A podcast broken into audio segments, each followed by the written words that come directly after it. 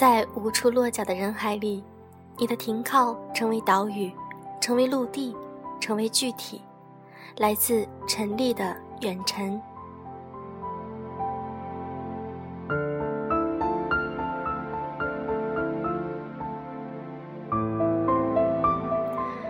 用声音触碰心灵，各位好，这里是优质女纸必修课，我是小飞鱼。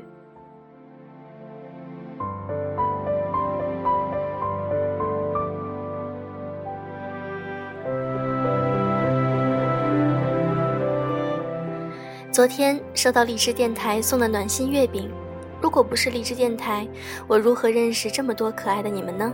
谢谢荔枝电台，也祝鱼丸们中秋快乐。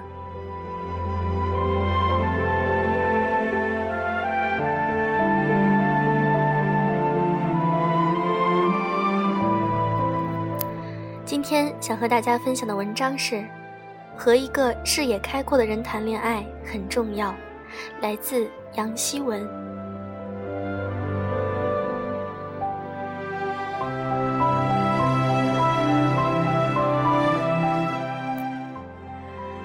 失去联络多年的朋友，在 QQ 上出现，地理位置显示在澳大利亚。我在屏幕这端惊呼，看那一端连续发来的惊叹号。两个十几岁相识的玩伴，成为今日奔三的女人。花费掉几乎一整天的时间，才弥补上失联之后各自生活的片段。我们在彼此的故事里兴奋尖叫，也流泪叹息。他忽然抛来一个娇羞的媚眼，想不想听听我这几年的感情经历呢？我点点头，发给他一个八卦的神色。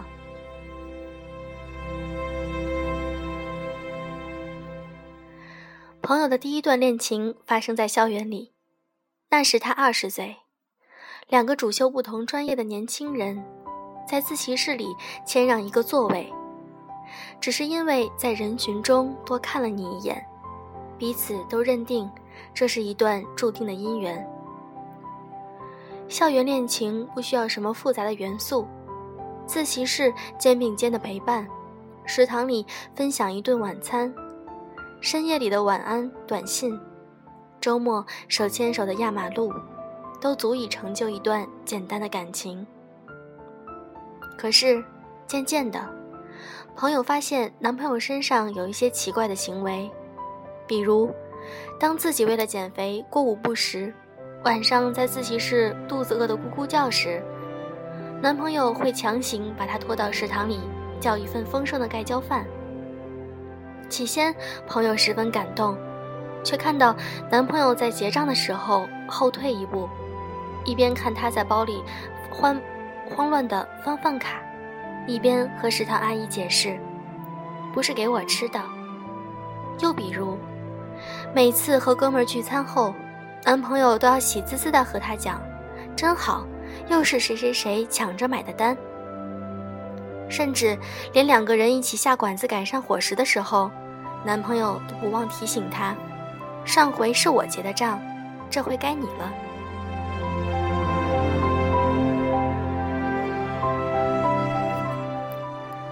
除了对自己钱包有着绝对的谨慎，男朋友在生活中也有着固执且偏激的见解。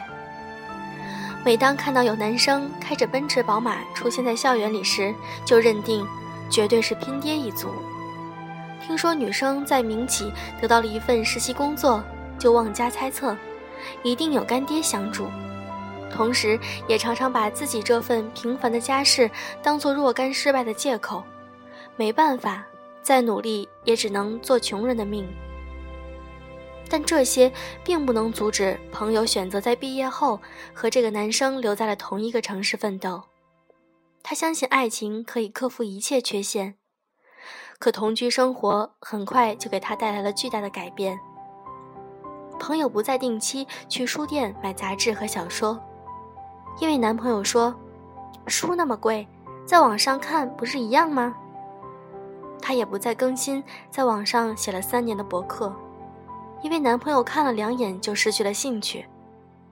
你那些无病呻吟的文章，有谁会去看呢？她不再建议周末去电影院看 3D 大片。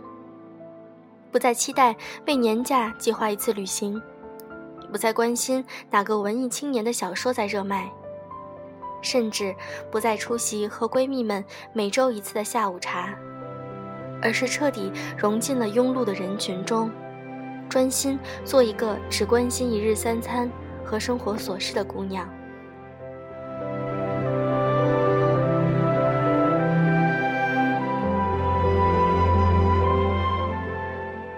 两年后，朋友去参加同学聚会，惊讶地发现，昔日里被自己埋怨老土的男生，都和埃菲尔铁塔合了影。听着女生间讨论着某个作家的新书和专栏，他这个当年的才女，竟对此一无所知。餐桌上，有人谈论当晚的菜系，有人谈国外经历，有人讨论投资理财。有人问他，这两年都在忙什么啦？他苦笑，不知所云，对着面前的螃蟹干瞪眼。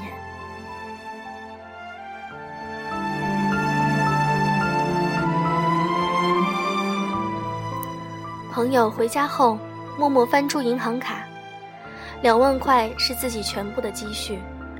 他封存了许久的旅行梦，在心底蠢蠢欲动。推了推电视前的男朋友，我们去旅行一次吧，就去东南亚，穷游也可以见识一下这个世界。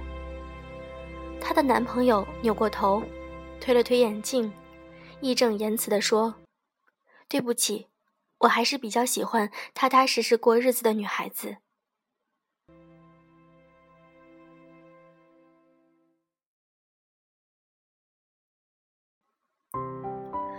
朋友花了一个晚上收拾行李，把出租屋里和自己有关系的东西都塞进了垃圾桶。她彻底和过去斩断联系，删除男朋友所有的联络方式，辞掉那份永远没有升迁机会的工作，紧握一张两万块的银行卡，想补给自己一个迟到的间隔年。可是梦想总是比现实来的浪漫简单。当他真正开始为一整年的计划做旅行计划时，却发现自己原来没有那么勇敢。各种从未经手的问题都摆在了眼前：去国外游还是国内游？国外游签证怎么办？去哪个国家？不会说外语怎么行？要是两万块花光了，该怎么活下去？回来后还能不能找到工作？朋友面对一堆问题毫无头绪，正巧看到小区门口贴着周末英语学习班的广告，头脑一热就报了名。没想到，就在那里遇见了下一段爱情。这一次的男生是扔进人堆里就翻不出来的那一类，外表实在平凡，可是当他作为年轻的英文老师，站在讲台上。把自己的人生信条分享给同学时，又是那么的魅力非凡。朋友发了个狂笑的表情，那是我第一次意识到，一个男人的内心可以弥补外表所有的硬伤。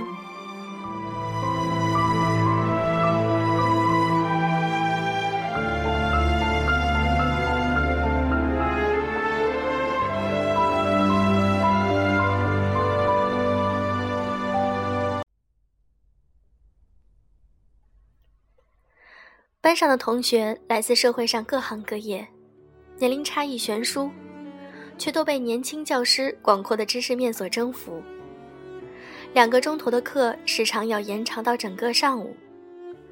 这个幽默风趣的男人，平日里在一家公司做翻译，周末到补习班做英文老师，人生经历广阔丰富，在西藏和牧民骑马。在印度冥想过七日，在澳洲的果园里摘果子，在德国一路搭车一路旅行。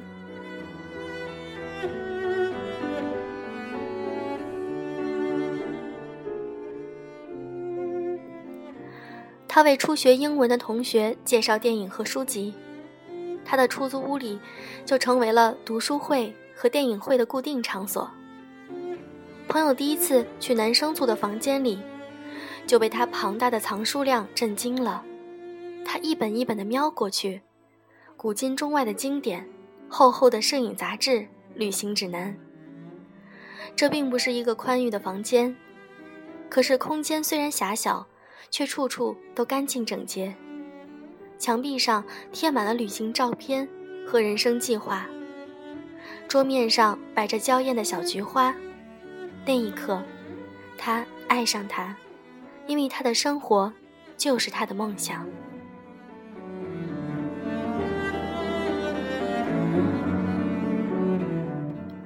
后来他们在一起，生活处处都有未曾体验过的惊喜。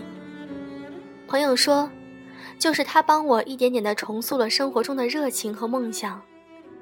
两个人依旧是不富裕的，可是还会从收入里抽出一部分定期买书，回家后一同写书评。虽然也会为了省钱在家里看电影，但看的电影再不是什么票房大片，而是经典的老电影。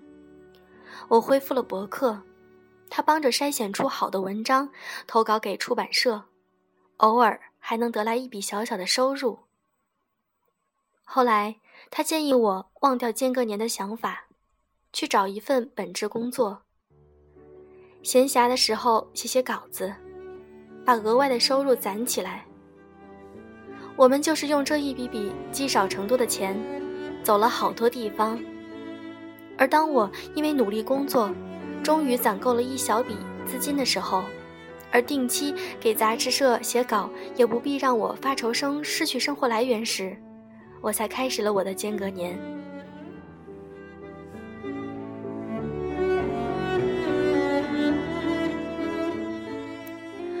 我非常羡慕朋友游历各国的经历，不禁问他：“就是这个英文老师带你去的澳洲吗？”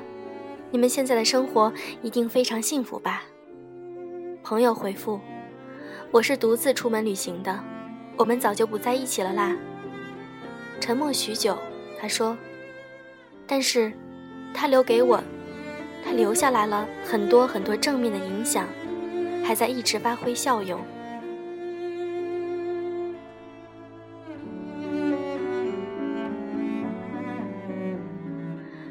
朋友在网上。把他的爱情故事细致地讲给我，听起来却更像是恋爱中美好的自我升值过程。我忽然想起读书时，她是个多么胆怯而没有主意的小女孩。大家都在畅想成为大人物的时候，她却在现实里优柔寡断，没什么提神的梦想和抱负。而如今，当年一同玩耍的小女孩大多嫁作人妇。过上了平淡的日子，她却成为了这样一个敢于独闯的女孩。这样的改变经历了十年的光景。人常说，时间可以改变一个人，其实，改变一个人的，或许是我们在时光里所遇见的各式爱情。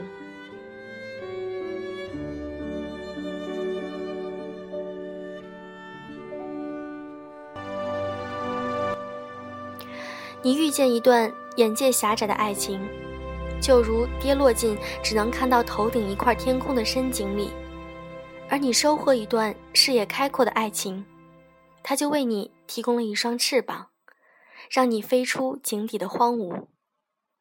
在心理学上，有一种效应叫做变色龙效应，说的就是我们很容易去模仿别人，越是亲密的人，我们越容易模仿。夫妻间相互模仿，动作、神情以及气质也会越来越相似。我们常常会羡慕一对相爱的情侣在容貌上相似，竟如同出自一个家庭，却往往忽略了，在一段爱情中，作为彼此最重要的生活伙伴，情侣所各自坚持的价值观也会渐渐的趋于一致。一个人的言行、思维。眼界观念都会同单身的时候有着巨大的差别。这也就是为什么我们看着身边恋爱后的朋友惊呼天呐他怎么像变了一个人？爱可以改造一个人也足以毁掉一个人。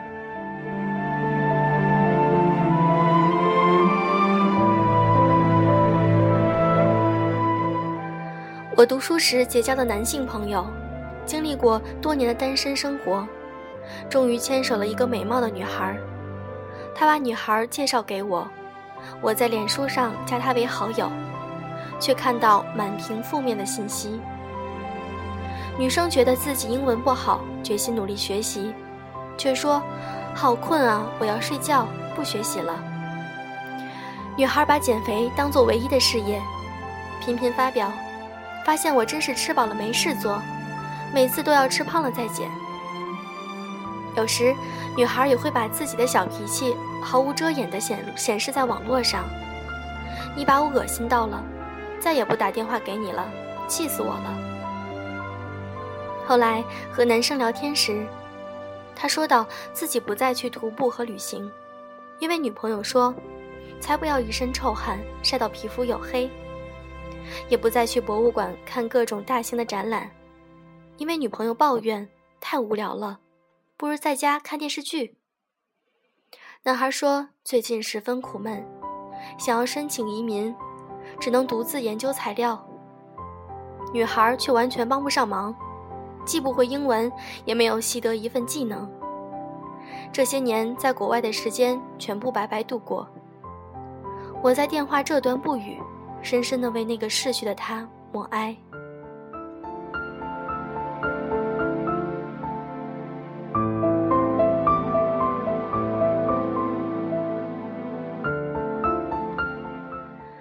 费尔巴哈说：“爱就是成就一个人。”可是我想，好的爱情才可以成就一个人，坏的爱情令人从敏锐变得愚钝，从勇敢变得唯唯诺诺，从积极变得堕落，甚至毁掉了一个人成为更好存在的潜质。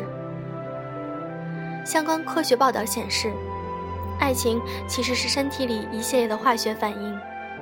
就是这些化学反应，让我们常常爱得无法自拔，不顾他是英雄还是恶霸，非他不娶或非他不嫁。